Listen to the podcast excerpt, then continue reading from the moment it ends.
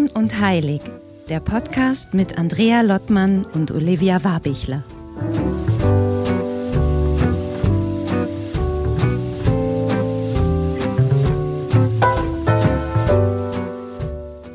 Hallo Wien, hallo Olivia. hallo Andrea. Jetzt, jetzt frage ich als erstes, wie fühlst du dich heute? das ist ja gemein. Und die Frage könnten wir jetzt, könnten sich äh, irgendwie zwei andere Podcaster auf den Schlips getreten fühlen, und das immer die Eingangsfrage ist von Atze Schröder und Leon Winscheid. Ja. Aber heute dürfen wir das ausnahmsweise mal sagen, weil es soll um Gefühle gehen. Ich bin heute ja, auch ein bisschen schräg drauf, habe ich das Gefühl irgendwie. Ähm, es liegt ein bisschen, an glaube ich, an der politischen Lage, auch wenn man, habe ich mal gehört, am Podcast nicht immer auf die politische Lage eingeht, damit die Leute auch in einem Jahr sich das nochmal anhören können. Aber heute ist es so besonders mit, äh, dass Panzer so durch die Ukraine rollen und ähm, das macht, das ist irgendwie ein bisschen schräg. Ja. Mhm. Das stimmt. Also so mhm. geht's mir auch heute. Bisschen schräg, trifft's gut und irgendwie so wie, wie habe ich vorhin zu dir gesagt, indifferent. Da meintest ja. du aber, das ist kein Gefühl. Jetzt outen wir uns, weil wir haben eben schon mal eine Folge aufgenommen und das Mikro lief nicht richtig mit. Deswegen muss wir das jetzt nochmal klarstellen. Ja. aber noch eine andere Sache, und die habe ich eben, vielleicht ist es gut, dass wir das jetzt nochmal ein zweites Mal aufnehmen müssen. Ähm, es soll ja um Gefühle gehen heute, ähm, bevor wir da gleich einsteigen. Ähm, und eigentlich ist es neben jetzt der politischen Situation noch eine andere Sache, weil ich habe, ich bin gar nicht so wahnsinnig aktiv auf Social Media, aber ich habe vor zwei Tagen einen ein Post gepostet, ein Video von mir, was eigentlich in einem privaten Raum ähm, aufgenommen wurde, weil ich habe so eine Video-Challenge gemacht und habe dieses Video ist geendet damit, dass ich so in Tränen aufgelöst war. Und aber das war so für mich so ein ganz wichtiges Ding, das trotzdem zu posten. Mhm. Und ich habe mich dann heute Morgen als oder gestern Morgen, als ich aufwachte, dachte ich so, Gott, äh, ist es richtig, dass du das gemacht hast? Aber es ging um ein wichtiges Anliegen, was ich damit verbunden habe. Und deswegen äh, auch da Gefühlschaos. Also wie viele Gefühle darf man eigentlich nach außen zeigen und wie viel Verletzlichkeit darf man zulassen? Ja, und hast du da schon ein, du ein Gefühl dazu? Also hat sich das seit heute Morgen es, jetzt geändert? Es hatte sich, also es war eben vorgestern Abend und ich, äh, gestern Morgen bin ich mit, mit Scham aufgewacht, wirklich, äh, weil ich dachte, oh Gott, wie, wie konntest du nur und so, aber es war einfach so ein wichtiges, also ich hatte das Bedürfnis, es zu machen, weil ich das Gefühl hatte, irgendwie, dass das äh, sollten jetzt Menschen sehen und ich musste mich da mitteilen. Und jetzt äh, finde ich das ganz cool, weil ich dieses Feedback sehe, diese, dass ehrliche Emotionen total viel zurückbringen und ganz viel Feedback kam und sagten irgendwie, ey, gut, dass du es gemacht hast und I feel with you. es war ganz ja. süß. Ich habe noch nie so viel äh, Reaktion gekriegt, auch glaube ich auf meinem Kanal. Ja, da hast du von den InfluencerInnen wahrscheinlich dir was abgeschaut. Also da, da, da weint auch mal alle Tage eine. Nein, aber ich, ich, ich glaube, ich verstehe total, was du meinst. Also ich glaube, also erstens kann ich das nachvollziehen mit der Scham, wobei ich glaube, dass es irgendwie vielleicht auch, ist es auch nur Ego oder keine Ahnung was. Also so irgendwas, wo, wo man kurz irgendwie ein bisschen oder Angst oder was auch immer, die dazu führt, dass man sich dann schämt, weil an sich ist es ja das Normalste der Welt, würde ich jetzt sagen, irgendwie natürlich Aber wie oft weinst du auf deinem Kanal irgendwie und das war irgendwie äh, oder lässt das so Nee, aber ich, ich, ich unterdrücke ja meine Gefühle. du bist ja die, die den Gefühlen Ich bin die Gefühlige und dass wir wissen, hier ist Ratio und Herz irgendwie beieinander am Mikro. Richtig. Nur, dass genau. diese Rollenverteilung endlich mal klar ist, weil uns fragen die Leute noch, wie seid ihr da eigentlich positioniert? Also. genau. Aber nee, das ist, ich glaube gerade lustigerweise auf Social Media ist es schon so, dass das auch so fast schon ein ja, ein Trend ist, weil ich glaube, dadurch, dass das, ähm, wir reden ja jetzt äh, speziell von Instagram wahrscheinlich gerade, und das konnte man ja so beobachten, wie da in den letzten Jahren so viel, gerade mit diesem Influencertum irgendwie hochgekocht ist, was alles nur noch, nur noch es inszeniert und fake ist. Mhm. Und da hat man ja einfach auch echt schon keine Lust mehr drauf. Mhm. Das heißt, das Einzige, worauf man jetzt wieder Lust haben kann, ist das, was vielleicht noch echt ist, wofür das ganze Ding wahrscheinlich ursprünglich vielleicht mal gedacht war. Und deswegen kann ich mir sehr gut vorstellen, dass die Reaktionen auch entsprechend so ausfallen, weil äh, was habe ich denn davon, wenn mir jemand etwas vorspielt, was vielleicht gerade gar nicht so ist, wohingegen dieses echte Gefühle zeigen und so zugänglich sein, ja genau das ist, was irgendwie spannend ist. Vielleicht hat es auch ein bisschen was mit Voyeurismus zu tun, muss man auch ehrlich sein irgendwie. Aber an sich habe ich dann schon, auch obwohl ich diejenige bin, die Gefühle gerne abschneidet, das Gefühl, dass es sich eigentlich fast immer lohnt, sie da doch zuzulassen. Warum machst du es dann so selten auf deinem Kanal? ja, nein, also ich weiß gar nicht. Also auf meinem Kanal weiß ich, habe ich auch unabhängig von Social Media. Aber eigentlich genau. bist du ein, würdest du sagen, du bist ein Gefühlsmensch? Also ich würde sagen, ich bin ein 50-50 Mensch. Ich glaube, ich, ich, ich war ein sehr rationaler Mensch bis vor ein paar Jahren. Ich habe sehr viele Jahre mit meiner Therapeutin in Hamburg damals auch vor allem intensiv dran gearbeitet, dass sich das auch mal ein bisschen aufbricht. Weil ich glaube, die Gefühle sind, ich bin ja auch, ne, haben wir auch schon besprochen, Zwilling und da kennt man dieses 50-50 ja sehr gut. Wobei Gefilling, Zwillinge sind ja tatsächlich auch Kopfmenschen, das sagt man ja so. Aber würde sagen, es, es teilt sich insofern ganz gut auf, auch mittlerweile. Also so, dass ich schon auch ein bisschen mehr Lust auch habe auf Gefühle. Also, wo das, was ich früher eher so versucht habe zu unterbinden, hat mich offensichtlich nicht wahnsinnig weit gebracht. Ich glaube, es hat ein bisschen damit zu tun, dass meine Mutter immer total heiß war auf Gefühle gefühlt. Wie hat sich das geäußert?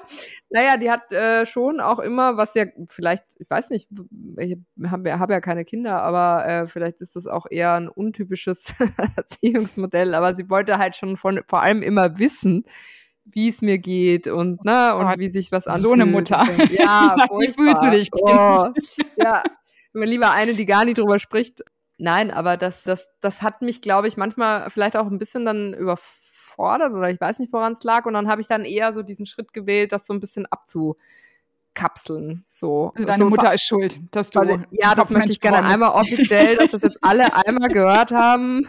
Mama ist schuld. So.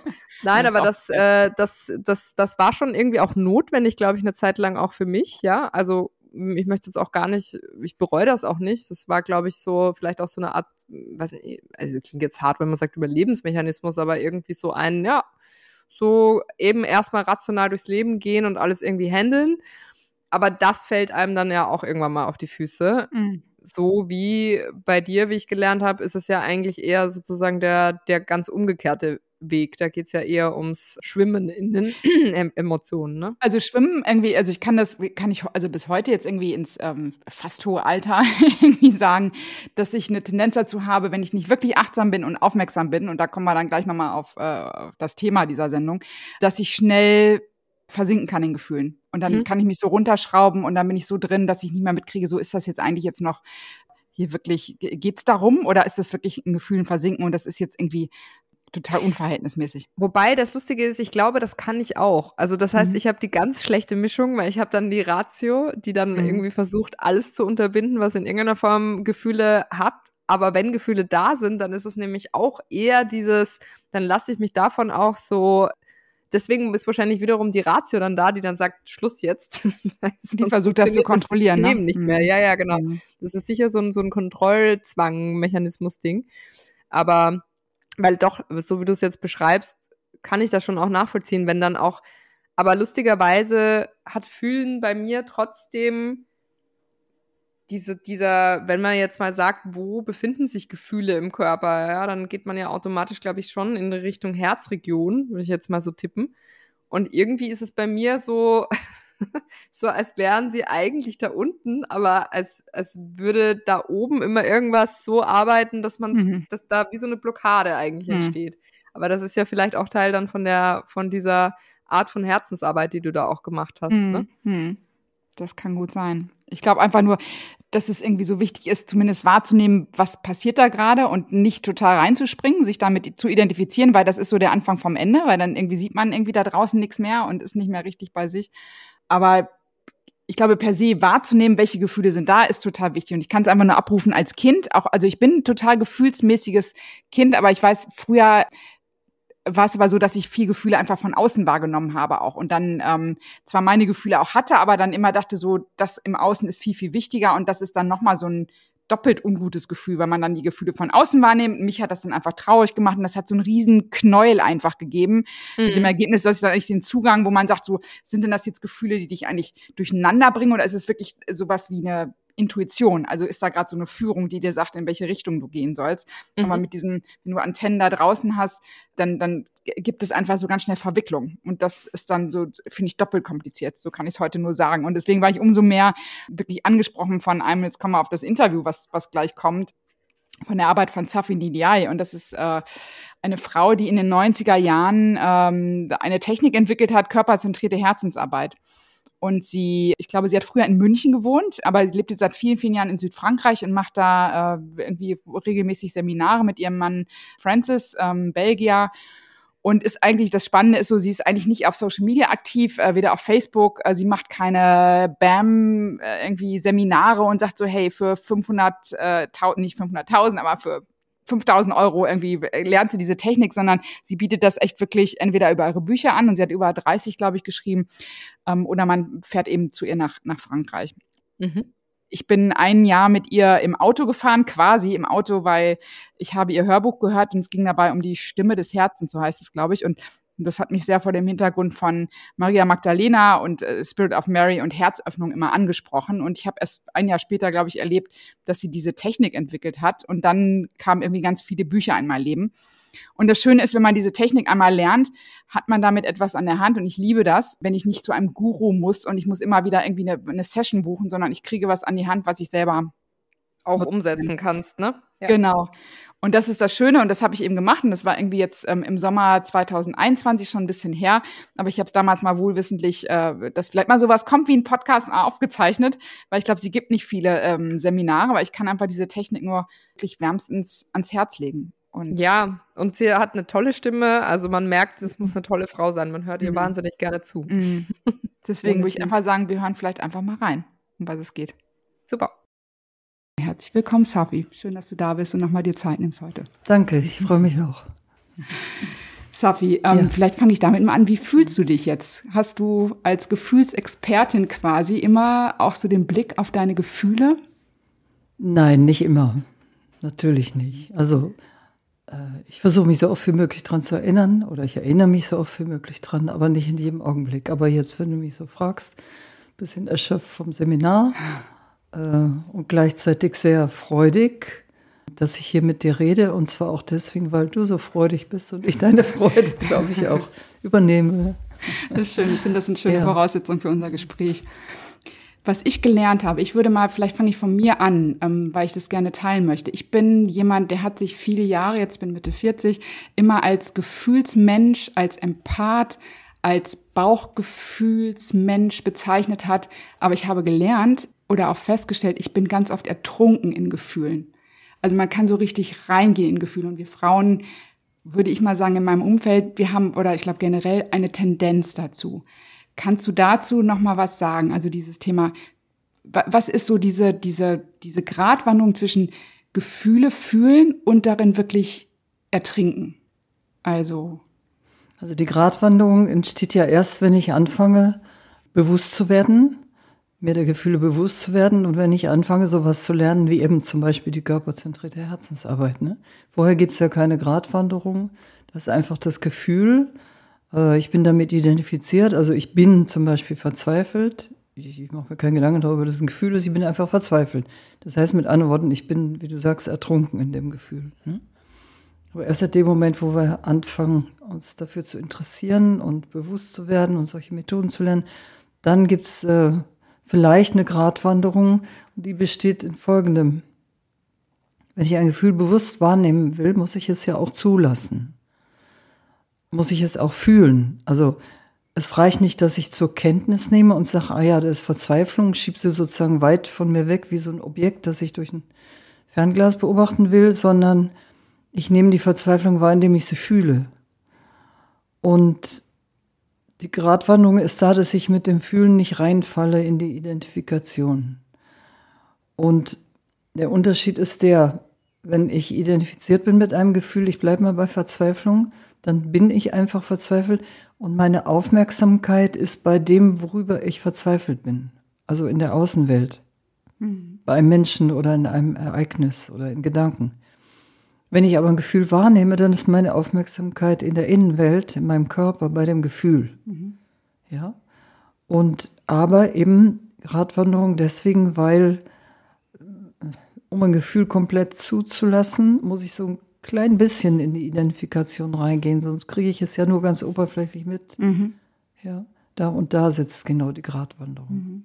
Und dann gibt es noch eine andere Gratwanderung, nämlich auch, wenn man nicht bewusst ist, die ganz normale sozusagen nämlich da taucht ein Gefühl auf und ich habe, ohne es zu merken, die Wahl, es zu verdrängen, also es sofort wegzuschieben, im Hintergrund zu ersetzen durch was anderes, meine Aufmerksamkeit schleunigst auf was anderes zu richten, wie wir das vielleicht als kleine Kinder gelernt haben, wenn man uns abgelenkt hat von den schlimmen Gefühlen, ja, oder reinzufallen mhm. und zum Beispiel zu weinen oder zu schreien, das auszudrücken und mhm. so weiter. Ne? Und äh, die Gratwanderung dazwischen, die entsteht wiederum, ich greife jetzt wirklich dein Wort auf, wenn mir das so ein bisschen wenigstens bewusst ist. Mhm. Ja, oh hoppla, jetzt will ich gerade was verdrängen oder jetzt äh, werde ich gleich furchtbar anfangen zu weinen oder zu schreien.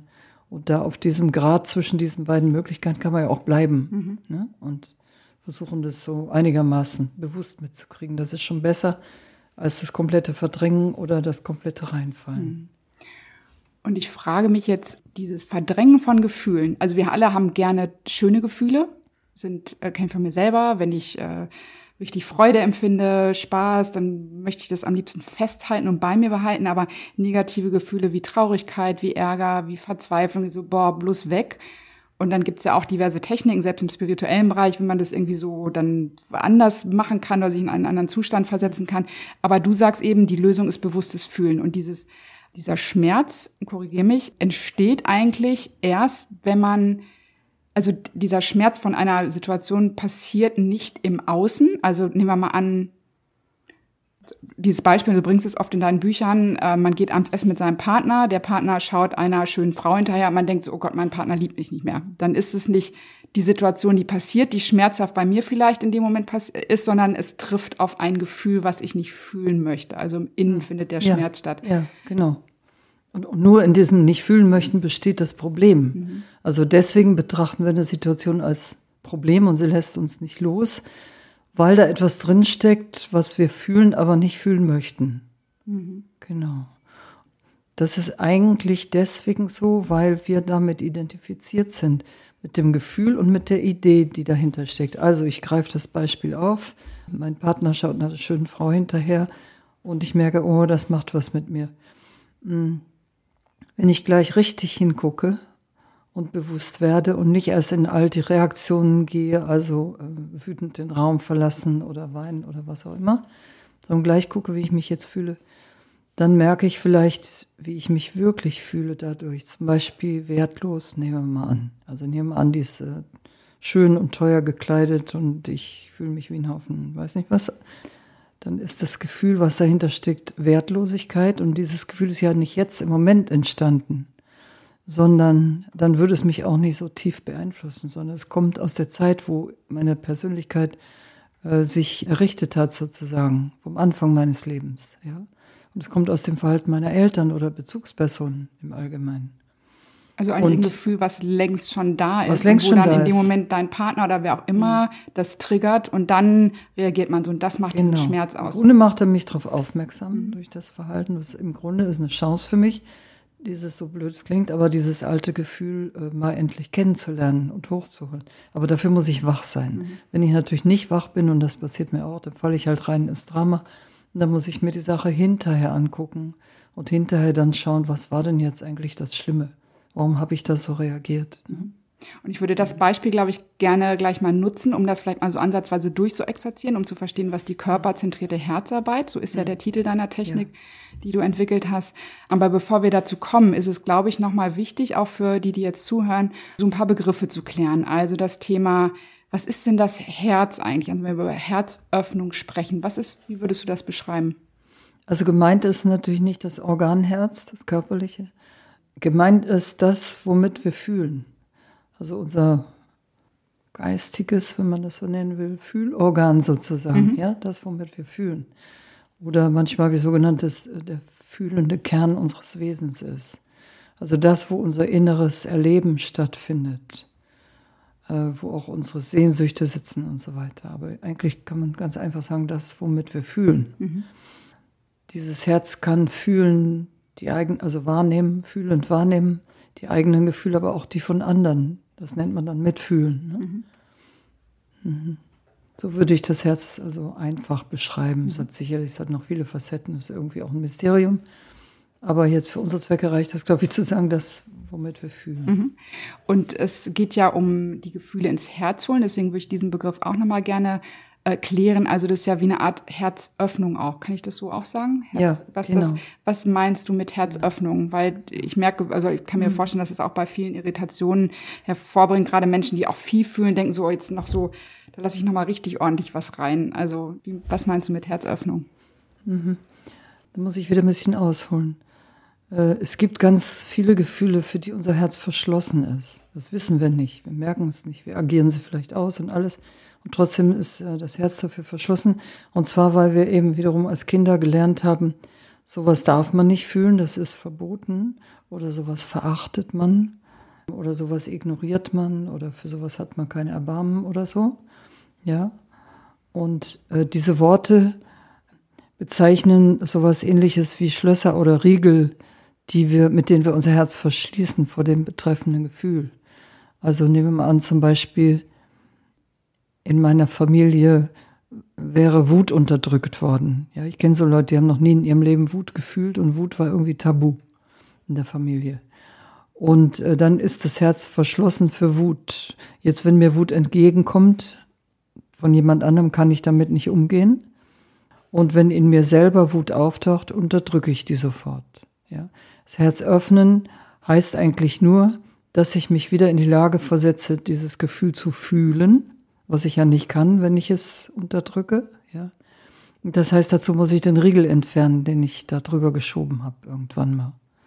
Und das machen wir mit den sogenannten Herzensschlüsseln. Mhm. Das sind bestimmte Begriffe, die wie Schlüssel wirken auf das Herz. Und die bezeichnen das Gegenteil von dem, womit wir das Gefühl mal aus dem Herzen verbannt haben. Also um bei dieser Wut zu bleiben, wenn es in meiner Familie verboten war, wütend zu sein, dann spricht diese Wut mit Sicherheit an auf den Schlüssel Erlaubnis, da sein dürfen. Ja, wenn in meiner Familie, sagen wir beispielsweise Hass verachtet wurde, dann spricht dieser Hass, wenn ich ihn dann entdecke und wahrnehme, mit Sicherheit an auf den Schlüssel Achtung. Mhm. Ja. Und wenn wir bei diesem Beispiel nochmal bleiben, eingangs Partnerschaft, der Mann guckt abends einer anderen Frau hinterher, die Frau hat das Gefühl, so, da ist eine gewisse Wertlosigkeit, bleiben wir vielleicht bei dem Thema mal. Welche Möglichkeiten hat man in dem Moment? Also einmal, du sagst das Bewusstsein einschalten, hallo, da ist jetzt, ich fühle da eine gewisse Wertlosigkeit. Wie würdest du das jetzt im Rahmen deiner Technik bearbeiten? Ob, glaube ich, die Frage ist dann eben in dem Moment oder man kann es eben auch später machen, wie du sagst. Es muss ja. nicht in dem Moment, wo es ja. passiert. Also wenn man es später macht, fange ich erstmal an. Meistens muss man das erstmal lernen, indem man es im Nachhinein anguckt, so wie im Seminar oder äh, ja, indem man eine Sitzung nimmt oder so und jemand einem da durchhilft. Und dann lernt man das und später kann man das auch mitten in der Situation. Aber erstmal muss man, glaube ich, die Schritte in der Trockenübung lernen. Äh, dann denke ich also an dieses Ereignis. Ich erinnere mich zurück, wie das war, genau der Moment, wo ich merke, dass bei mir was ausgelöst wurde. Und dann spüre ich in meinen Körper hinein, weil es ist körperzentrierte Herzensarbeit. Und das deswegen, weil die Gefühle, ja, jedes Gefühl wird irgendwie inkarniert im Körper, also drückt sich irgendwie aus im Körper. Und das geht ja bis in die Zellen und die Säfte hinein und den Energiefluss und so weiter. Jedes Gefühl hat einen bestimmten Körperausdruck. Und wenn ich es aus dem Bewusstsein verdrängt habe und aus dem Herzen, kann ich es aber im Körper wiederfinden. Ganz schnell und direkt. Ich muss nur an die Sache denken und dann gucken, wie mein Körper reagiert. Ja. So, und in dieser Körperreaktion lenke ich dann meine Aufmerksamkeit auf das Gefühl, was sich da drin ausdrückt. Also es könnte jetzt sein, um bei dem Beispiel zu bleiben, in dem Moment habe ich einen Stich im Magen oder im Herzen, also Stich im Herzen Beispiel. zum Beispiel. Nehmen wir mal einen Stich im Herzen, mhm. genau. Mhm. Und dann äh, vertiefe ich meine Aufmerksamkeit in diesen Bereich, also in dem Fall im, im Herzen oder in Herzgegend, spüre diesen Stich und frage mich, was das denn für ein Gefühl ist. Ja. Das Wichtige ist, in dem Moment sehr wach zu sein und sehr wach zu bleiben, wenn das Gefühl dann wirklich nämlich in meinem Bewusstsein auftaucht und ich erkenne es, dass ich dann da nicht reinfalle, kopfüber und drin untergehe, wie du sagst, äh, sondern dass ich es dann, dass ich dann da bleibe mein Bewusstsein da bleibt und ich das wirklich mal bewusst wahrnehmen kann. Bisher habe ich es immer verdrängt oder ausagiert, das ist auch eine Art von Verdrängen. Und jetzt bleibe ich einfach mal da und gucke mir das an, nehme es wahr und lerne es kennen. Wie ein Beobachter. Bisschen wie ein Beobachter, ja, ja. Aber eben nicht aus der Ferne, sondern von mittendrin. Und dann kommen die besagten Herzensschlüssel zum Einsatz. Also ich habe dieses Gefühl, ich, ich habe also einen Stich im Herzen, ich merke, uh, da ist eine, ich identifiziere das mit einem Gefühl einer Wertlosigkeit zum Beispiel, mhm. kann das sein. Wie würde man jetzt die Herzensschlüssel, erstmal wie viel gibt es und vielleicht kannst du ein paar nennen und wie würde man damit vorgehen jetzt? Ich biete dem Gefühl die Herzensschlüssel an. Ja, ich biete sie einfach an und äh, schau, was passiert. Ich achte auf die Reaktionen. Das ist nichts, was man macht. Also man macht nicht das Herz auf, sondern man achtet darauf, auf welches Schlüsselwort das betreffende Gefühl reagiert. Kannst du ein paar nennen von den Herzensschlüsseln, die da Also die ersten, die, die da waren und die vielleicht auch die zentralen Herzensschlüssel sind, sind äh, Mitgefühl, mhm. Verständnis und Achtung. Und dann sagt man wirklich, man spricht, also man hat dieses Gefühl von Wertlosigkeit und dann spricht man diese Wertlosigkeit, dieses Gefühl an mit diesen Herzensschlüsseln und guckt, ja. wie sie reagieren. Ja, genau. Und das ist wie so ein, ja. das habe ich bei mir selber festgestellt, wie so ein, entweder öffnet sich da was mhm. und das ja. ist dieses ins Herz nehmen, wie ich dann lernen durfte, genau. oder es tut sich nichts, was eben auch sein genau. kann. Genau. Und dann braucht dieses Gefühl das eben nicht, weil es in der Hinsicht nicht verschlossen wurde. Also wenn es nie verboten wurde, dann braucht es auch keine Erlaubnis, ganz einfach. Ne? Und jetzt könnte ich mir vorstellen, oder ich muss mir gar nicht vorstellen, ich habe selber gehabt, äh, dass ich bei einigen Schlüsseln dachte, zum Beispiel wie bei dem Thema Raum geben ist ein Schlüssel, dass es größer wird. Und wenn ich so ein Gefühl von Wertlosigkeit zum Beispiel habe, dann ist erstmal so ein, uh, will ich jetzt, dass das größer wird, dieses Gefühl. Und ähm, so eine Sorge, dass es dann durchs Größerwerden da bleibt und sich manifestiert und dann irgendwie so. Aber dem ist nicht so, weil du sagst ja genauso durch dieses bewusste Wahrnehmen passiert die Erlösung eigentlich dieses Gefühls? Naja, wenn ich in so einem Moment Sorge habe, äh, dass das Gefühl zu groß wird, dann würde die Technik darin bestehen, als erstes mal diese Sorge bewusst wahrzunehmen. Mit der bin ich ja dann identifiziert. Die ist ja auch ein Gefühl. Die kann ich ja auch mal kennenlernen und bewusst fühlen und ins Herz holen. Und dann kann ich weitergehen zu dem mhm. ursprünglichen Gefühl. Ja, die Methode ist einfach, aber äh, der Geist ist tricky. Mhm. Deswegen braucht es eben doch äh, sehr viel Erfahrung, um dann wirklich damit umgehen zu können. Und man geht eben diese ähm, zehn Herzschlüssel sind es, glaube ich, ähm, einmal durch und dann geht man im Grunde ja zurück zur Ausgangssituation und guckt, ob sich was geändert hat. Es ja. gibt noch eine Geschichte, wir wollen es nicht komplizieren, aber es gibt auch noch sowas wie, ist es ein Gefühl, was ich vielleicht übernommen habe von Eltern, von also wem auch immer. Mhm. Aber so von der Technik her ist es so, man geht zurück nochmal in die Situation, wo ich mich wertlos gefühlt mhm. habe mit seinem Partner, wenn wir bei ja. der Situation bleiben. Und dann guckt man nochmal, ist immer dieses Gefühl noch so stark da. Aber geht das Gefühl dann ganz weg, eigentlich, dieses Gefühl der Wertlosigkeit? Oder was ist so? Nein. Äh, das Wichtige ist nicht, dass das Gefühl weggeht, sondern dass das Gefühl als Gefühl erkannt wird. Also, da sind ja oft ganz tiefe und alte Identifikationen dahinter. Dann merke ich am Ende, oh Gott, bisher habe ich die ganze Zeit war ich davon überzeugt, unbewusst wertlos zu sein. Und dann fange ich erstmal an zu merken, wo ich mich alles wertlos fühle oder für wertlos halte dann fange ich erstmal an zu erkennen, dass eigentlich mein ganzes Verhalten, mein ganzer Charakter aufbaut, darauf mich davor zu schützen, eben wertlos zu sein und gleichzeitig aber meine Wertlosigkeit, meine vermeintliche äh, durchschimmern lässt, sodass die anderen sie erkennen und mich entsprechend behandeln. Mhm. Ja, das fange ich dann alles an zu erkennen und nach und nach lockert sich dann die Identifikation mit dem Gefühl.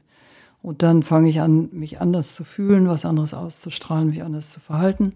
Und dann werden die anderen Leute mich auch anders behandeln. Mhm. Und dann irgendwann ist es weg.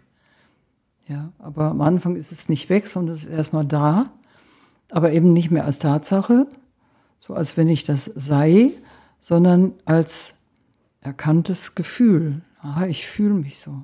Ja, ich habe mich immer so gefühlt. Jetzt nehme ich das mal bewusst wahr und dadurch lockert sich das alles. Und damit ist man eben auch, also wie ich feststelle, so mehr in seiner macht eigentlich, ne? weil man sieht, es ist ein Gefühl und nicht so etwas, was mich bestimmt und was mich hm. durchdringt. Ja. Das war so, ähm, ja. das war für mich ja. so die große Einsicht. Sagen, ja, genau. Mhm. Genau. Es geht ja noch weiter. Also es ist äh, diese, also was ich so spannend finde an dieser Technik per se, das Faszinierende ist, man kann es, wenn man es einmal erlernt hat, natürlich kann man die Bücher lesen, Seminare machen, da kommen wir gleich auch nochmal drauf zu sprechen. Aber damit hat man eine Technik, mit der man selbst autark ist. Also ja. man kann wirklich, ja. ähm, wenn man es trainiert, wenn man es versteht, ganz, ganz viele Situationen zumindest erstmal erleichtern. Und klar gibt's ähm, verworrene Gefühlssituationen, aber das war für mich so dieses wirklich ein Schlüssel zur Selbstermächtigung. Also das war, als ich deine Bücher gelesen habe, ich war auf der Suche wirklich nach etwas, was mich was ich alleine für mich machen kann und wo ich keinen ja, Guru ja. brauche oder nicht irgendwie wie viel Retreat, sondern diese Technik verstehen und es ist alles in meinem Herzen. Das ja. ist so dieses Wunderbare an dieser Technik. Genau. Dann gehst du aber noch eins weiter, also man kann diese Gefühle damit bearbeiten. Es gibt aber auch noch das Thema Sehnsucht. Das fand ich auch persönlich sehr spannend. Also man kann, wenn man diese Gefühle bearbeitet, da auch eine Sehnsucht entdecken, ähm, mhm. nachdem ja. man sich eigentlich sehnt. Ja, ähm, ja. Magst du also, da noch mal was zu sagen? Immer wenn wir ein Thema mit etwas haben, also ein Problem, das heißt, dass wir irgendwas äh, nicht äh, so akzeptieren wollen, wie es ist und es uns zu schaffen macht und so, dann Unsere Gewohnheit ist die, dass wir dann im Negativen schwelgen. Dass wir uns drüber ärgern, dass wir drüber traurig sind oder dass wir schimpfen über die Ohnmacht oder dass wir bitter sind oder was auch immer, ja, und damit identifiziert sind. Worauf wir selten achten, sind wir nicht gewöhnt, ist, wie wünsche ich es mir denn? Wonach sehne ich mich denn denn? Es ist aber immer eine Sehnsucht mit dem Thema verbunden. Logisch, sonst hätte ich ja kein Problem damit. Verstehst du? Ich will es ja anders haben. Und man kann natürlich auch die Aufmerksamkeit gleich mal auf diese Sehnsucht lenken. Rein technisch behandeln wir die genau wie jedes andere Gefühl. Das heißt, sie soll körperlich gespürt werden, kennengelernt werden, bewusst gefühlt werden und dann die Herzensschlüssel angeboten kriegen. Und ähm, das ist sehr interessant, wenn du für eine Sehnsucht dein Herz aufmachst, die du vorher dir verboten hattest oder irgendwie so unter dem Deckel der Unmöglichkeit begraben hattest, ja dann erstmal ist das wie so ein Nachhausekommen zu sich selbst. Man ist dann irgendwie mehr man selbst und mit sich selbst in Kontakt, weil Sehnsucht ist ja ein ganz tiefes Gefühl eigentlich unserer Seele. Und äh, wenn du den richtigen Herzensschlüssel findest, also den Schlüssel, auf den die Sehnsucht wirklich anspricht, dann ist so ein ganz geheimnisvoller innerer Vorgang da, dass du plötzlich merkst, ja, jetzt bin ich auf dem Weg zur Erfüllung. Auch wenn der Kopf keine Ahnung hat, wie das stattfinden soll. Auch wenn es de facto rein äußerlich gesehen überhaupt nicht möglich ist. Und trotzdem merkt man, wow, da ist irgendwie jetzt ein Weg frei geworden. Also Sehnsucht ist ein ganz zentrales Gefühl. Mhm. Und das ist trotzdem, das fand ich auch spannend, es gibt ja viele Techniken für wünsche was und werde reich oder also dieses Manifestieren etc. Und mhm. aber dieses Thema Sehnsucht hat eine andere Qualität, weil ich habe auch Seminaren auch in deinen Büchern einem gelernt, man kann sich ja per se wünschen, zum Beispiel nach New York zu gehen. So. Und dann ähm, ist es aber nicht das Thema New York an sich, sondern das ist ja dann so dieses, nach was sehnt man sich denn da eigentlich, oder? Ist es dieser. Ja, ja, da sind ja auch viele schon drauf gekommen, dass es dann nicht um New York geht, sondern um irgendwie. Aber interessant ist die Technik, wie man zu dem eigentlichen hinkommt.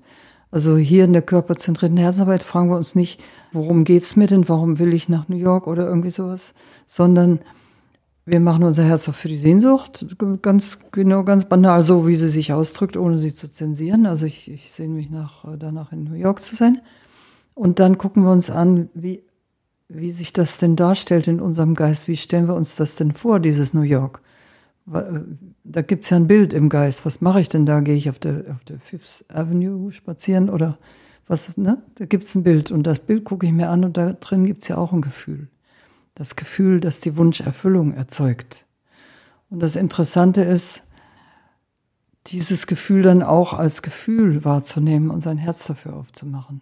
Das ist, was ich in einem Buch der entscheidende Schritt genannt habe. Das Buch heißt auch so, weil es wirklich so wichtig ist. Weil wir dann nämlich merken, das, wonach ich mich sehne, das, wonach ich mich eigentlich wirklich sehne, das ist ja schon da. Ja, das heißt, hat Jesus auch gesagt, zum Beispiel, wisse, dass äh, das, was du dir wünscht oder erbittest oder so, dass das schon dein eigen ist und so weiter. Verschiedene Meister haben das schon gesagt. Aber durch diese Technik habe ich das verstanden. Mhm. Oder zumindest auf meine Weise verstanden, ähm, wie, das, äh, wie das gemeint sein könnte. Nämlich ist es wirklich schon da, das Gefühl ist schon da. Ich muss es nur entdecken. Und durch die Fantasie, durch die Imagination kann ich es entdecken. Und der entscheidende Schritt war dann für mich, als ich den entdeckt habe, da auch damit nicht identifiziert zu sein, sondern auch das noch als Gefühl wahrzunehmen. Aha, ich sehe mich also dann in New York und dann auch wieder über den Körper. Ich spüre den Körperzustand, der sich bei dieser Fantasie einstellt und ich entdecke darin ein Gefühl und dieses Gefühl heißt, sagen wir mal, äh, Freude oder Leichtigkeit oder wie auch immer. Ich mache mein Herz auf für dieses Gefühl. Und damit habe ich eigentlich das, was ich haben wollte, weil in Wirklichkeit wollte ich nicht New York, ich wollte dieses Gefühl. Ja, und jetzt kann ich das mitnehmen, kann ich das pflegen, kann ich das äh, wie so ein junges Pflänzchen mit Wasser begieße ich das mit meiner Aufmerksamkeit, so dass es in mir heranwächst und nach und nach so ein selbstverständliches Gefühl wird. Und vielleicht drehe ich mich das dann noch New York. Und das finde ich ja? das Spannende, weil dann mhm. dadurch, das habe ich dann so verstanden, im Inneren ändert sich ja dadurch mhm. was, dass ich diese Sehnsucht oder dieses Gefühl kultiviere in mir und dann kann es in der Tat sein, ich gehe nach New York, weil es mhm. mich dann wirklich dahin zieht. Aber es kann auch sein, dass ich dann mit diesem Gefühl von Freude und Lebendigkeit oder was immer ich darin sehe, äh, glücklich in, in Bochum bin oder in Hamburg oder in ja. Südfrankreich oder wo auch immer. Ja. Ne? Und dann, aber, aber irgendwie das dich dein Herz, und das finde ich so schön, das ist dann nicht gemacht, sondern es führt dich automatisch dahin, wo dann dieses Gefühl am besten wahrscheinlich ja, das hat irgendwas mit Resonanz und Kompatibilität zu tun. Ja, ich bin dadurch, dass ich dieses Gefühl in mir äh, entdecke und wahrnehme und dem wirklich Raum gebe und es wirklich pflege, werde ich kompatibel mit der Realität, die ich mir wünsche. Also man kann es gut, man sieht es gut am Beispiel von Armut und Reichtum. Reiche Leute mögen sich nicht mit armen Leuten umgeben. Wenn ich arm bin und ich bin davon überzeugt, dass ich arm bin und ich fühle mich und so weiter, ich fühle mich entsprechend, äh, das strahle ich aus und dann werden sie mich meiden dann bin ich nicht kompatibel mit der Reichtumsrealität. Und oft ist es so, dass wenn so jemand dann im Lotto gewinnt zum Beispiel, dann wird das Geld ganz schnell wieder los. Ja?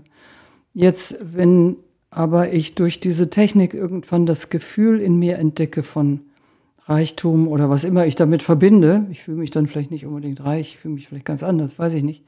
Muss man, muss wirklich jeder für sich schauen. Und das wirklich, das reicht nicht, das mal eben kurz wahrzunehmen, zwei Minuten in der Übung, sondern muss es wirklich pflegen mit Aufmerksamkeit. Irgendwann strahle ich es dann aus. Ja. Und dann kann es sein, dass ich sogar in die Nähe von Menschen komme, die mich vielleicht nicht von Reichen, aber von Menschen, die mir Möglichkeiten bieten, weil sie das eben in mir erkennen, weil sie in mir auch eine Möglichkeit sehen, weil ich das ausstrahle. Verstehst du? Mhm. Das, ich finde, an dem Beispiel kann man das am besten mhm. darstellen. Mhm. Das hat auch so was mit Frequenz zu tun, ne? oder? Auf welchem, Sicherlich, mit einer, mit, einer, Schwingung, dass mhm. das eben irgendwie mhm. Resonanz hat, äh, zusammenpasst. Mhm. Ja. Ich habe in diesem Seminar nochmal so die, also irgendwie mich hat das bestätigt und da würde ich gerne nochmal dich fragen, diese Technik hat das ist ja wirklich auch eine Entfaltung des Herzens. Ne? Also wenn wir nicht nur, es geht ja nicht nur um diese Gefühle, sondern auch Sehnsucht. Für mich ist etwas, das ist auch ins Herz gelegt. Also das, das ist was ganz Individuelles, ja. was da dann sich so ja. zart und fein zeigen darf. Ja. Deswegen, da bin ich so fasziniert von dieser Technik, mhm. weil es so, also für mich so, jeder hat was ins Herz gelegt bekommen und, mhm. und man darf es entpacken im Laufe des Lebens. Und mhm. das ist so bei jedem anders. Deswegen kann man auch nicht diese Vergleiche, äh, auch hier im Seminar waren jetzt ähm, ein paar Leuten, dass jeder anders.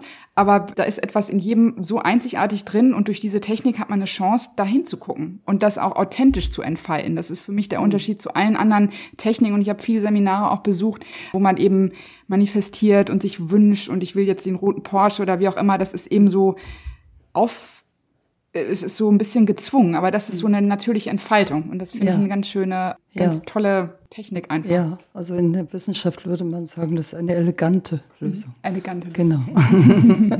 es, ist, es gibt nirgendwo ein Tun und ein Machen. Mhm. Es gibt ein Wahrnehmen. Mhm. Die Technik besteht aus Wahrnehmung. In jedem Schritt, auch da, wo es geht um Herz aufmachen, machen wir eben nichts, sondern wir nehmen einfach wahr, wie diese äh, Begriffe auf, äh, auf das Gefühl wirken. Mhm. Wir nehmen wahr, wie das Herz sich öffnet. Mhm. Genau. Wie ist das jetzt? Ähm, ich glaube, es ist auch nochmal ein spannendes Thema. Ich spreche aus Erfahrung nochmal das Thema Beziehung. Man hat ja jetzt nicht immer das Glück, dass irgendwie der, beide Partner äh, diese Technik erlernen und beide auf dem gleichen Level sind und sich darum kümmern. Es reicht aber auch, wenn sich ein Partner darum kümmert. Ne? Also beziehungsweise erstmal, weil du sagst ja auch, es fängt bei mir selber an. Also wenn ich entdecke, äh, ich fühle mich gerade wertlos, wenn mein Mann guckt hinter jemandem anderen her, fange ich erstmal bei mir an und kann damit schon ganz viel erreichen, sodass sich auch in der Beziehung wieder was ändert. Kannst, magst du da noch mal ja, was zu sagen? Also wenn ich auf das Wertlos-Beispiel eingehe, damit kann man es auch ganz gut darstellen. Wenn ich unbewusst identifiziert bin mit Wertlosigkeit, verhalte ich mich ja entsprechend. Und dann werde ich ja auch entsprechend behandelt. Ja. Und selbst ein Mann, äh, der die allergrößte Liebe für mich hegt, wird trotzdem das irgendwie auffangen und mir zurückspiegeln in manchen Situationen wird er mich eben nicht wertschätzen oder mich nicht behandeln wie etwas sehr Wertvolles, sondern wie etwas, was nicht so wichtig und nicht so wertvoll ist. Bei aller Liebe, das sind einfach Automatismen. Ja, Menschen spiegeln uns mhm. unsere Überzeugungen. Äh, jetzt, ähm, wenn ich durch die Herzensarbeit eben dieses Gefühl entdecke, mich da durchfühle, mein Herz dafür aufmache, am Ende merke ich ja, dass das ja gar keine Realität ist, dass ich das nicht bin, sondern mich nur immer so gefühlt habe. Und ähm, nach und nach durch den weiteren Umgang mit dem Gefühl und das Versorgen der weiteren Gefühle, die damit zu tun haben und so weiter, komme ich komplett raus aus dieser Wertlosigkeit-Geschichte. Dann entfaltet sich ja was Neues, was anderes. Ja, das kann sein das Gegenteil, also dass ich plötzlich meinen Wert entdecke. Was ist nicht immer das Gegenteil? Es kann auch ganz was anderes sein. Plötzlich, dass ich mich einfach frei fühle oder wie auch immer, ja. So, und dann bin ich ein anderer Mensch. Ich strahle was anderes aus und natürlich verhält sich dann der andere auch anders. Ne? Das mhm. ist völlig normal. Weil wir immer gespiegelt kriegen, wie wir uns im Innersten eigentlich fühlen. So, das Fühlen verändert sich. Das Fühlen aber die Art, womit wir identifiziert sind, verändert sich durch die Herzensarbeit und damit dann auch unser Gefühl und damit dann auch unsere Ausstrahlung. Mhm. Also ich habe selber gelernt aus Erfahrung, ist, man kann da viel, also man, man kann da viel entwirren, wenn, wenn man versucht, das für sich zu klären. Ähm, weil oft ist der Fall, auch selbst wenn ich eine Wut gegenüber meinem Partner oder Ärger empfinde und den nicht kläre, dann kriegt mein Partner das mit und dann kann es auch sein, dass der wieder das mir zurückspiegelt. Also es gibt so genau. richtig das sind so Ping-Pong-Effekte manchmal. Und am auch. Ende sind alle ja. so, ist ein riesen Heulerei ja. oder ja. Schreierei und äh, eigentlich ähm, ja. wegen einer Lappalie, ne? Obwohl ja. eine Liebe da ist, eine Grundliebe da ist, aber durch diese Situation ist es so verworren und so ein Ping-Pong-Spiel, das Gefühl ja, hin und genau. her hüpfen, ne? Ja, ja, die hüpfen auch hin und her und verstärken sich, ne? Mhm. Also ich ärgere mich, äh, bin mir dessen aber nicht bewusst. Er fängt meinen Ärger auf, weiß aber nicht, dass es mein Ärger ist. Er macht ihn sich zu eigen und richtet ihn wieder auf mich und so jedes Mal wird er stärker und am Schluss gibt's Krieg, klar. Mhm. Und umgekehrt, wenn man also bewusst ist, braucht das ganze Theater gar nicht erst loszugehen. Weil schon wenn ich merke, es entsteht was in mir, dann ziehe ich mich einen Moment zurück und gucke mir das an.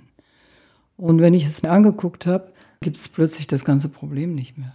Das war ja alles nur ein eigenes Gefühl, was ich in die Situation projiziert habe, was aber eigentlich viel älter ist, verbunden mit einer völlig fehlerhaften Interpretation seines Verhaltens, meistens völlig fehlerhaft. Ne? Und das war alles im Grunde genommen zu 99 Prozent ein Missverständnis. Sehr selten, manchmal gibt es was Reales, was man dann auf der realen Ebene behandeln muss. Das meiste sind Missverständnisse, Verwechslungen, Projektionen. Und wenn man das jetzt so weiterspielt, das sind jetzt so paar Situationen im Alltag oder wie auch immer, aber im Grunde ist es auch die Grundlage für eigentlich für, für Krieg und für also für große Geschichten. Ne? Also ich meine, diese Technik, die ja im Grunde, wenn man sich ähm, die mal verschreibt und und das durcharbeitet, ist es wirklich so wie ein Rezept. Nicht jetzt klingt ein bisschen komisch zum Weltfrieden, ne? Weil wenn jeder ein hm. bisschen mehr ja. bei sich ist und, ja. und in der, ja. im Bewusstsein und mitkriegt, mhm. so, der nimmt mir jetzt die Schippe weg, aber das ist gar nicht das, was mich ärgerlich macht, sondern bei mir drin ist dieses mhm. Gefühl. Ja, genau. Das finde ich so eigentlich revolutionär. Ja. Im Grunde so einfach und trotzdem Rezept für, für was ganz ja, Großes. Ja. Ne? Also zwischen Gruppen gibt es oft solche Sachen. Also in der Politik beispielsweise es dominiert eine Volksgruppe oder ein, manchmal gibt es ja so mehr, mehrsprachige Nationen auch so. Und die eine dominiert politisch und die andere ist unterlegen. Und die einen haben ein kollektives Gefühl, die anderen ein anderes. Und die spiegeln sich das gegenseitig und so weiter. Und man denkt immer, es geht um Tatsachen, man debattiert über Tatsachen oder schlägt sich die Köpfe ein, aber es geht wirklich um Gefühle. Es geht wirklich um Gefühle. Das ist auf der Ebene, wenn, wenn äh, Krieg dadurch entsteht, dass äh, Volksgruppen aufeinander gehetzt werden. Aber hm, die Emotionen der betreffenden Gruppen spielen eine große Rolle und insofern ist Herzensarbeit, welche Art auch immer, aber besonders, glaube ich, körperzentrierte Herzensarbeit, weil die eben so direkt und so einfach zu dem Gefühl führt, ist natürlich ganz klar ein Rezept zum Frieden, auch wenn nur eine Gruppe das macht. Aber Kriege werden natürlich noch von anderen Faktoren bestimmt. Ne? Also die Emotionen der Völker werden benutzt mhm. äh, von Kräften, die darüber stehen. Ja, und da geht's dann um Geld und um Macht und um solche Sachen. Und diejenigen, die da kämpfen, haben keine Ahnung, wofür sie eigentlich wirklich kämpfen und warum sie wirklich kämpfen. Nur natürlich die Menschen, die das Ganze bestimmen, sag mal, die, die, die Hyperreichen und die Politiker und was weiß ich, äh, die, die haben natürlich auch Emotionen. Die wissen auch nicht, dass sie eigentlich letztendlich auch aus Emotionen handeln. Ne?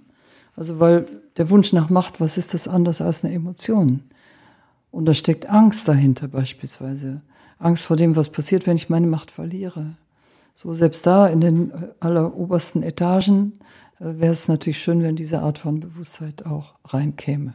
Und es ist so spannend, weil wenn ich dir jetzt so zuhöre, es ist ja im Grunde ist alles geht es immer um die Emotionen, die ich fühlen will. Ne? Selbst wenn ich mhm. etwas erschaffen will, wenn ich Besitz haben will, wenn ich mhm, ja. Erfolg, das ist so, ähm, selbst Leute, die von sich, glaube ich, sagen, sie sind rational gestrickt und sie wollen was erreichen und sie haben einen Plan und gehen davor, geht es immer darum, etwas zu erreichen, und das ist mit dem Gefühl gekoppelt. Natürlich. Und das finde ich so ja, wieder so wahnsinnig interessant, weil in unserer Gesellschaft, jeder würde sagen so, oder wenn ich mit Männern spreche, oh, ihr Frauen und die Gefühle. Und irgendwie so, aber es ist wirklich, im Grunde ist die Emotion das, also steht über dem Kopf und über dem Verstand. Ja, ne? ja es ist das Treibende, genau. Mhm. Ohne Emotionen ist das Leben auch, äh, das kann man uns gar nicht vorstellen, sind wir wie Roboter. Also dann haben wir keine Motivation, überhaupt morgens aufzustehen. Wozu soll ich aufstehen? Es gibt keinen Wunsch es gibt keinen Sehnsucht, es gibt eben keine Emotion und es ist mir alles egal. Weißt du, dann bist du gar kein Mensch mehr so. Auch jeder Mann noch so rational, natürlich ist er von Emotionen getrieben. Der würde das nicht Sehnsucht nennen, aber zumindest würde er vielleicht einsehen, dass er einen Wunsch hat und das ist ja auch eine Emotion. Mhm. Ja. Oder etwas erreichen möchte oder einen Willen hat oder äh, dass er auf keinen Fall möchte, dass das und das passiert. Mit anderen Worten, eine Angst hat, auch wenn er das nicht zugeben würde, aber die ist da irgendwo. Also es geht immer um Emotionen. Ja. Würdest du sagen, wo jetzt bei Männern und Frauen nochmal sind, ähm, können eigentlich Frauen per se besser fühlen oder ist das ein Vorurteil?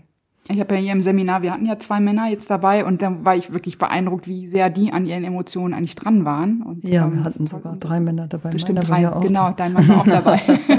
Stimmt. Nur damit geleitet hat, dass die nicht genau, mitgezählt. Das ist nämlich ein gutes Beispiel dafür dass ein Mann sehr feinfühlig sein kann und sehr viel fühlen und mitfühlen. Also ich glaube, der Unterschied liegt nicht darin, ob jemand fühlen kann, sondern es gibt bei Männern oft eine kulturell bedingte Hemmschwelle, sich überhaupt Gefühlen zuzuwenden, weil das nicht männlich ist sozusagen. Also Männer reden über, also so haben sie es gelernt, oft in der Kindheit, äh, über Objekte und über Tatsachen und sowas und äh, weiß ich was, Fußball und so und Frauen über Gefühle. Aber de facto, wenn sie dann im Seminar sitzen, können sie genauso gut fühlen wie die Frauen. Kein Unterschied. Also ich sehe da keinen Unterschied. Nur der, die Hemmschwelle ist größer, sich dem überhaupt zuzuwenden und sich auch zu äußern mit Gefühlen. Ne, weil die meisten Jungs ja irgendwie beigebracht gekriegt haben, dass das irgendwie nicht so männlich ist. Mhm. Hm.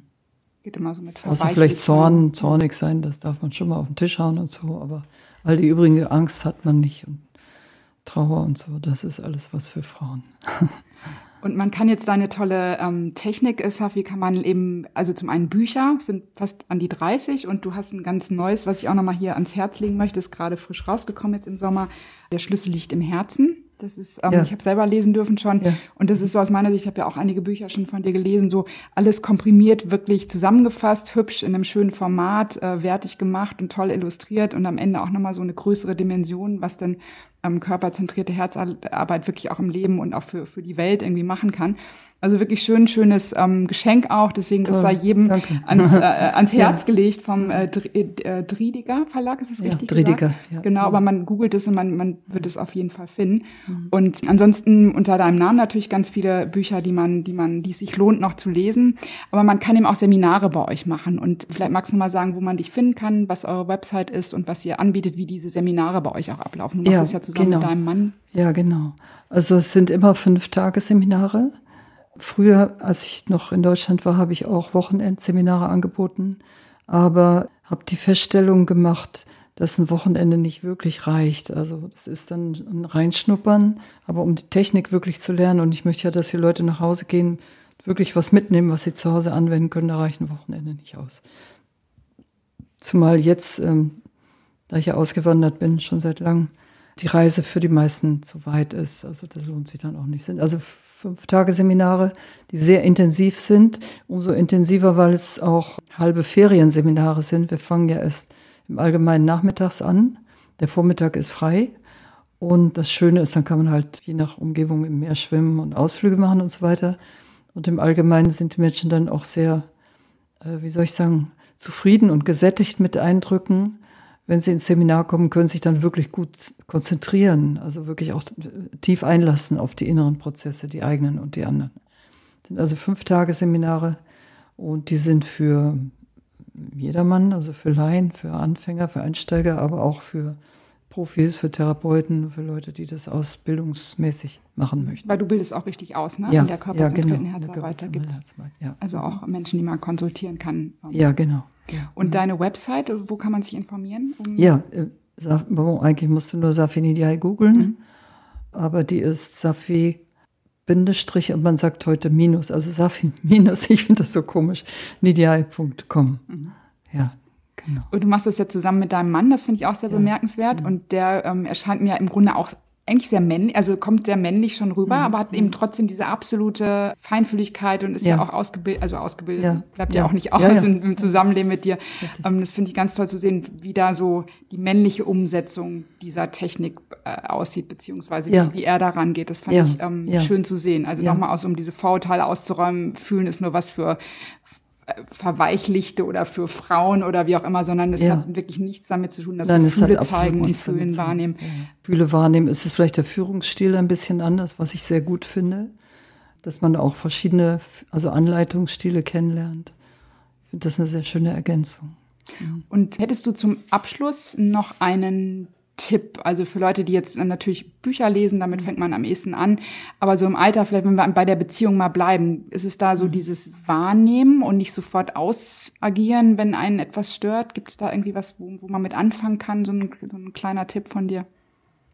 Ja, wie soll ich sagen, das Wichtigste ist ja, dass ich mir überhaupt dessen bewusst werde, dass da gerade was abgeht. Ja. Wenn mir das nicht bewusst ist, dann stürze ich rein ins Problem, ins Drama, in die Emotionen, ja. Also diese Bewusstheit zu kultivieren. Und das kann man machen, entweder indem man sich jeden Tag hinsetzt und sich, und sei es nur drei Minuten Zeit nimmt, um einfach mal zu sitzen, den Atem zu spüren, den Körper zu spüren und sich vorzunehmen, im Laufe des Tages öfter mal sich dran zu erinnern, bewusst zu sein, bewusst wahrzunehmen, bewusst zu fühlen, bewusst zu spüren. Ja, es fängt da an mit dem Atem.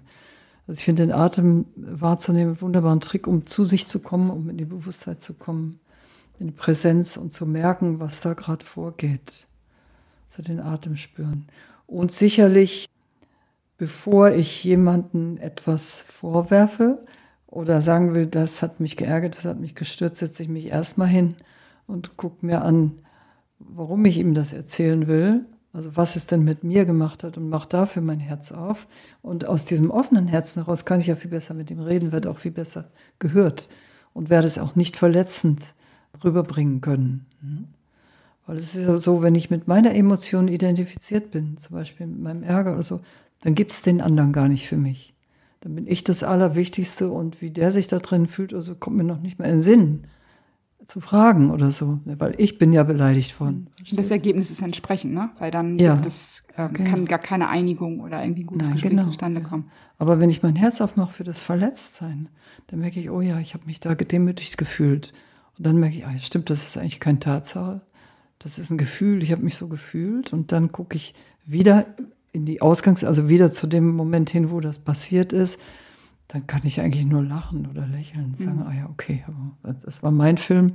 Und dann fange ich an, mich zu interessieren dafür, ja, wie hat der sich eigentlich gefühlt, als er das gemacht hat? Und dann entdecke ich oft, übrigens, er hat sich genauso gefühlt. Das kriegt man mit in seinem Herzen. Mhm. Wenn das Herz offen ist, dann kriege ich auch mit, wie der andere sich fühlt. Ne?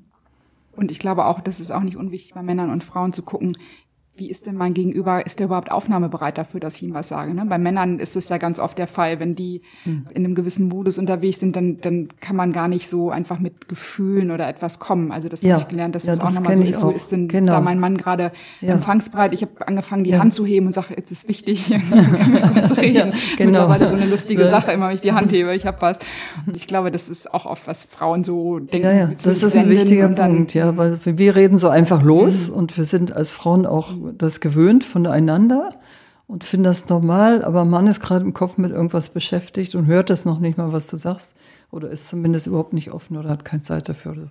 Das stimmt, das muss man auch respektieren. Das ist einfach ein anderer Funktionsmodus von Gehirn und Herz, dass man da einfach das auch respektiert und darum bittet, dass man mal über was reden kann und wenn er noch mal Zeit hat oder irgendwie so. Ja, dass man in den anderen auch einbezieht nicht einfach nur sich selbst sieht und den anderen überfällt mit irgendwas, sondern ihn auch einbezieht, indem man darauf achtet, ist er überhaupt gerade in dem Modus. Genau.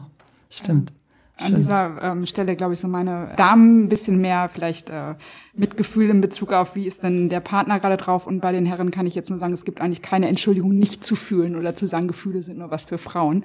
Also das, ähm, glaube ich, durften wir jetzt lernen, dass es wirklich Gefühle fühlen und bewusst fühlen, dass das wirklich eine etwas ist, um, um etwas zu lösen und dich aus einem Gefühlswirrwarr zu bringen. Also ja, und Männern auch nochmal zu sagen, dass dann, wenn sie meinen, nichts zu fühlen, das gibt's nicht.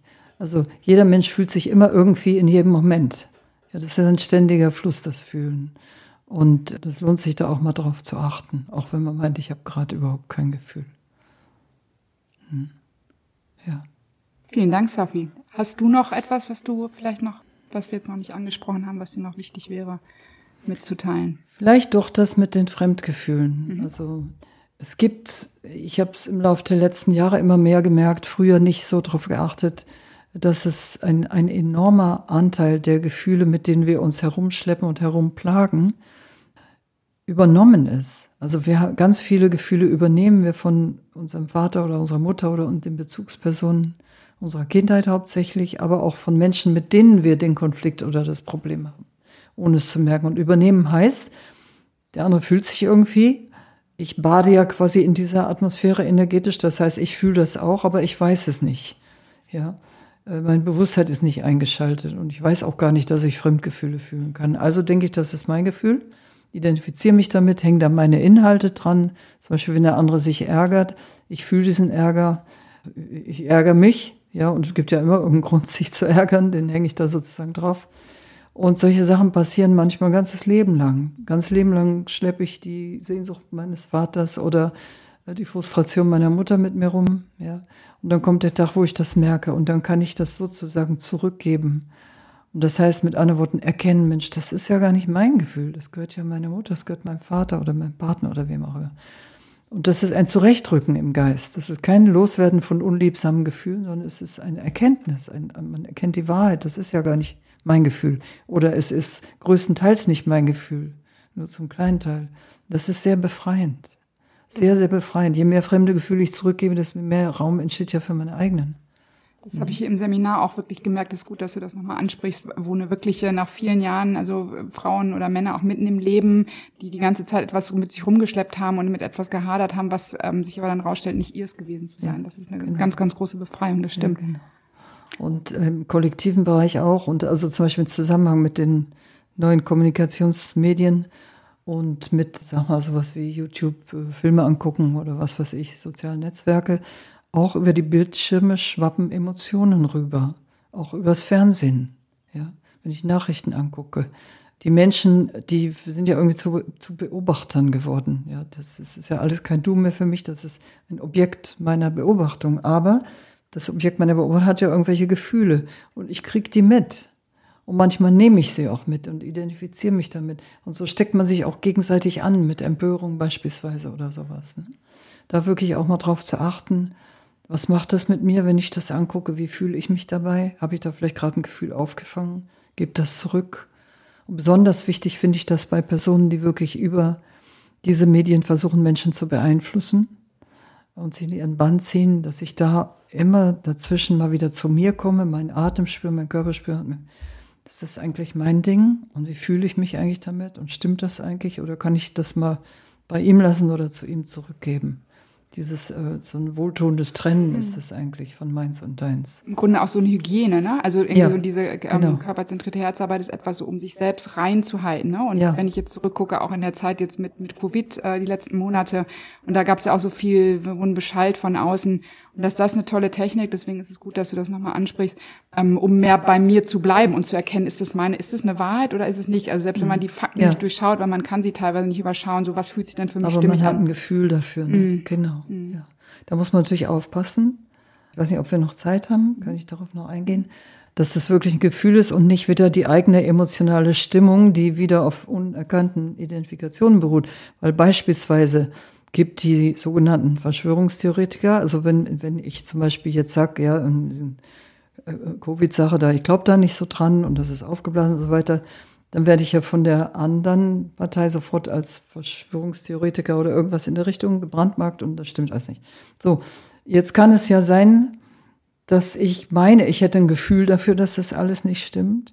Aber in Wirklichkeit bin ich mit irgendwas identifiziert. Zum Beispiel damit identifiziert, dass wir alle sowieso immer betrogen werden, hinters Licht geführt werden, manipuliert werden, vielleicht weil ich das von meinen Eltern so erlebt habe.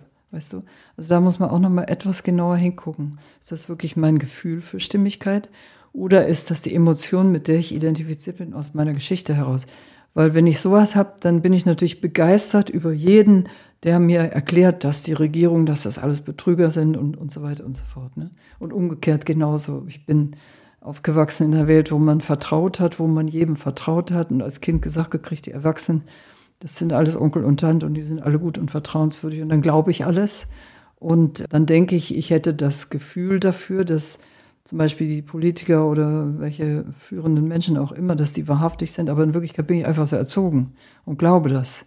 Wenn dann jemand anders kommt und sagt, das sind alles Betrüger, dann rege ich mich auf. Aber in Wirklichkeit hat weder dieser andere noch ich ein Gefühl für die Wahrheit, weil wir identifiziert sind mit den Überzeugungen und Gefühlen aus unserer Kindheit. So, da muss man sich manchmal so ein bisschen erstmal rausarbeiten, indem man einfach so ein Thema direkt sich vorknüpft und sich das mit körperzentrierter Herzensarbeit an, anguckt. Das kann man auch. Ja, auch so ein Covid-Thema kann man sich angucken. Und dann wird man frei von diesen Überzeugungen und Emotionen. Dann hat man wirklich ein Gefühl für das, was da abläuft. Und da fällt mir so zum Abschluss ähm, der kleine Prinz ein mit, man sieht nur mit dem Herzen gut. Das ja. ist im Grunde so dieses, ja. also das bringt für mich so ja, ja. schön stimmt. auf den Punkt nochmal. Ja, das mhm. stimmt, ja, genau. Danke, Safi. Hat mir sehr viel Freude gemacht. Schön. Und äh, möchte mich für dieses schöne Gespräch ähm, bedanken und plädieren fürs Fühlen. Okay. Mehr fühlen. Für Herz über Kopf. Mhm. Ja, ich Dankeschön. bedanke mich auch. Mhm, ja. Danke. Und Oliver, konntest du jetzt so als äh, Mithörende, weil du warst bei dem Seminar jetzt nicht dabei, was mitnehmen aus dem Interview? Oder? Ja, also was ich sehr spannend fand, das fand, war das Thema mit die, der Sehnsucht, also dieser diesen, diesen positiven Emotionen, die dahinter, die hinter etwas stecken können irgendwie, statt das so negativ zu wahrzunehmen. Das fand ich irgendwie ganz cool. Und dann auch das, was du eingangs schon gesagt hast mit diesem Fremdgefühl, weil ich glaube, dass das sowas ist, was echt viele, viele, viele Menschen haben und wo man sich extrem schwer tut, auch das voneinander zu koppeln. Und ich glaube, wenn man das drauf hat, dann ist einem eigentlich schon sehr, sehr geholfen. Mhm.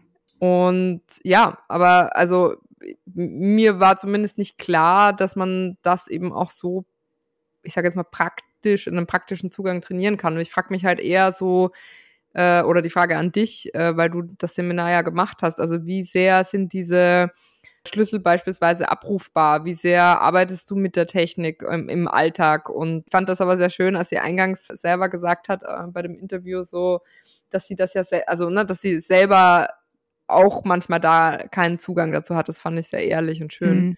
Aber ja, wie, wie ist für dich da der Alltag nach diesem Seminar? Ja.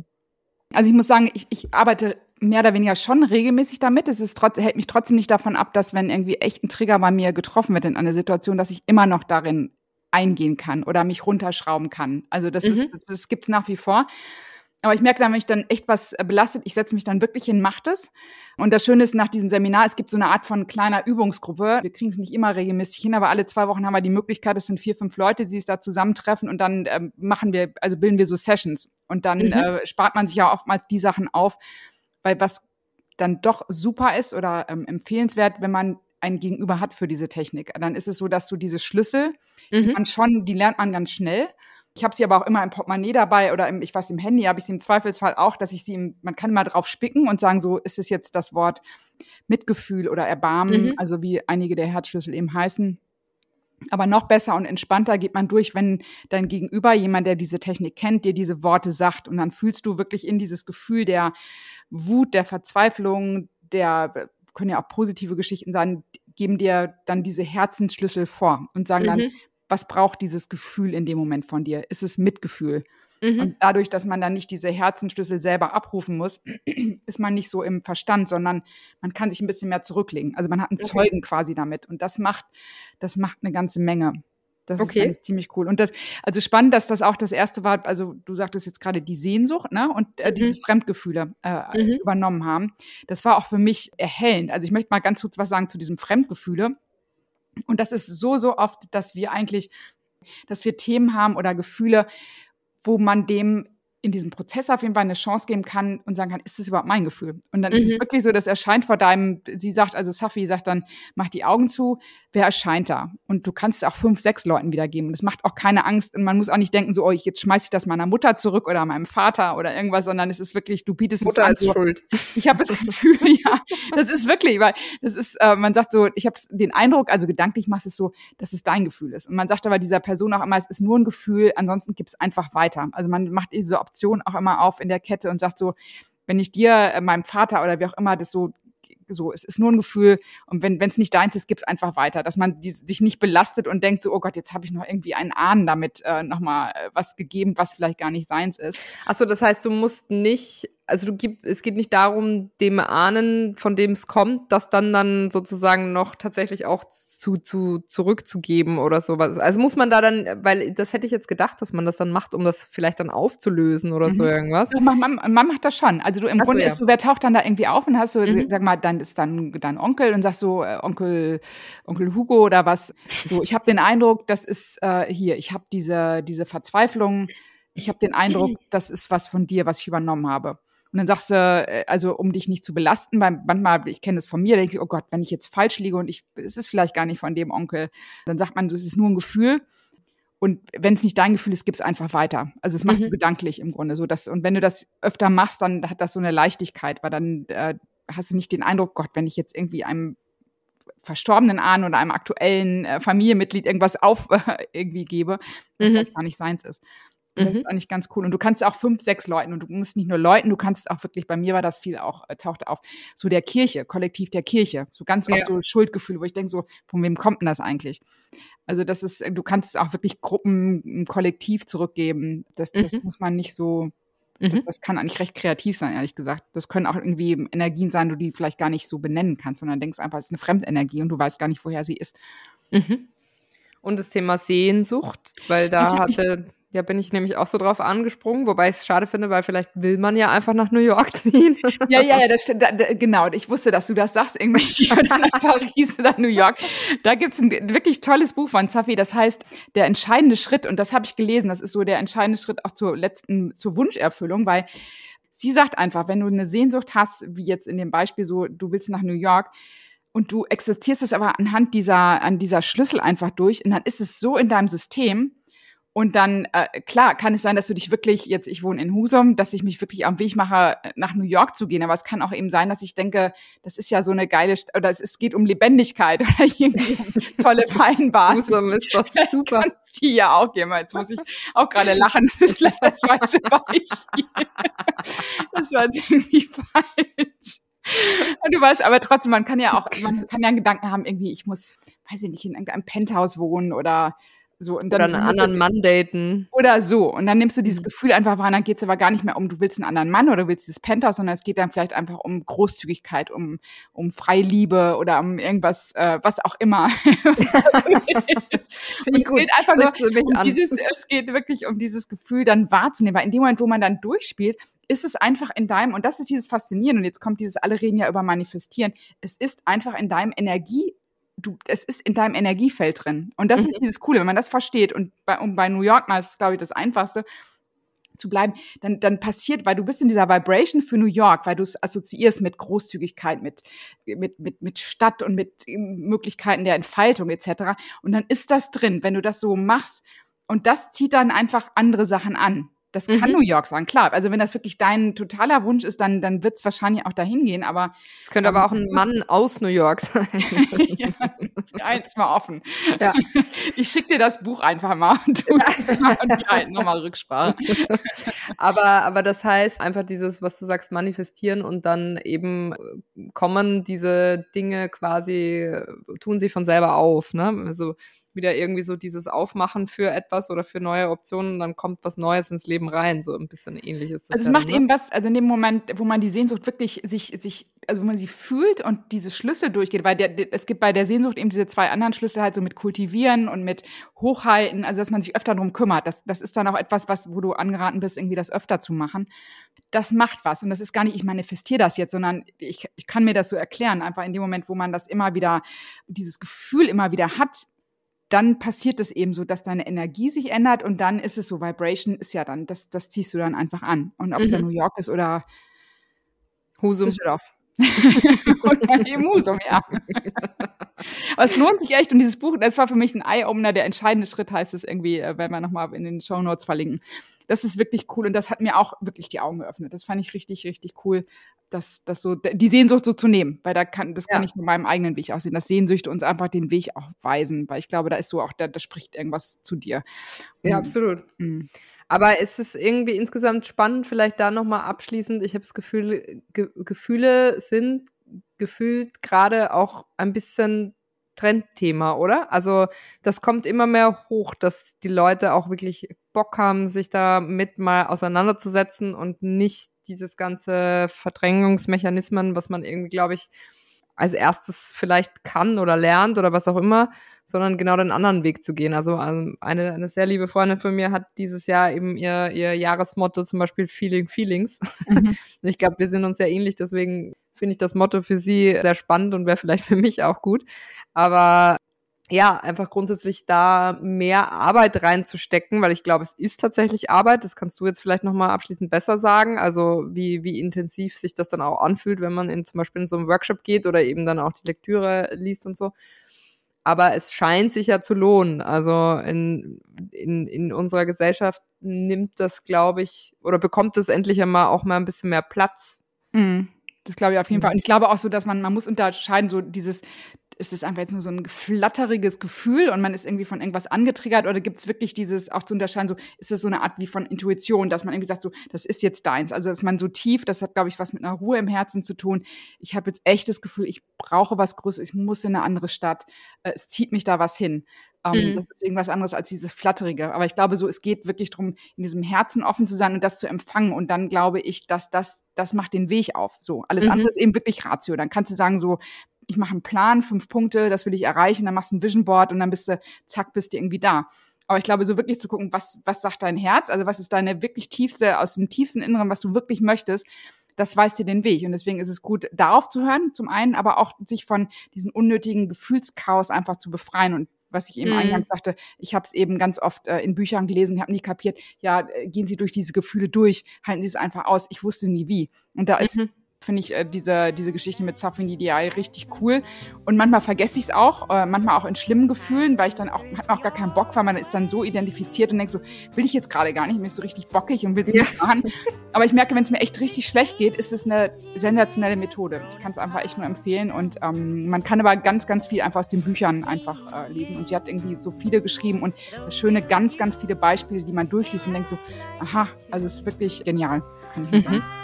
Möchte ich Ja, schön. Dann mehr, mehr, mehr Gefühl. Mit mehr Gefühl ins neue, genau, ins neue Jahr. Ja, Schön. super. In diesem Sinne eine gefühlschöne Restwoche. Ge gefühlvolle Restwoche. Danke dir auch, Andrea. Tschüss, Olivia. Ciao. Das war Schein und Heilig, der Podcast mit Andrea Lottmann und Olivia Warbichler. only do right by me. When you tell me, when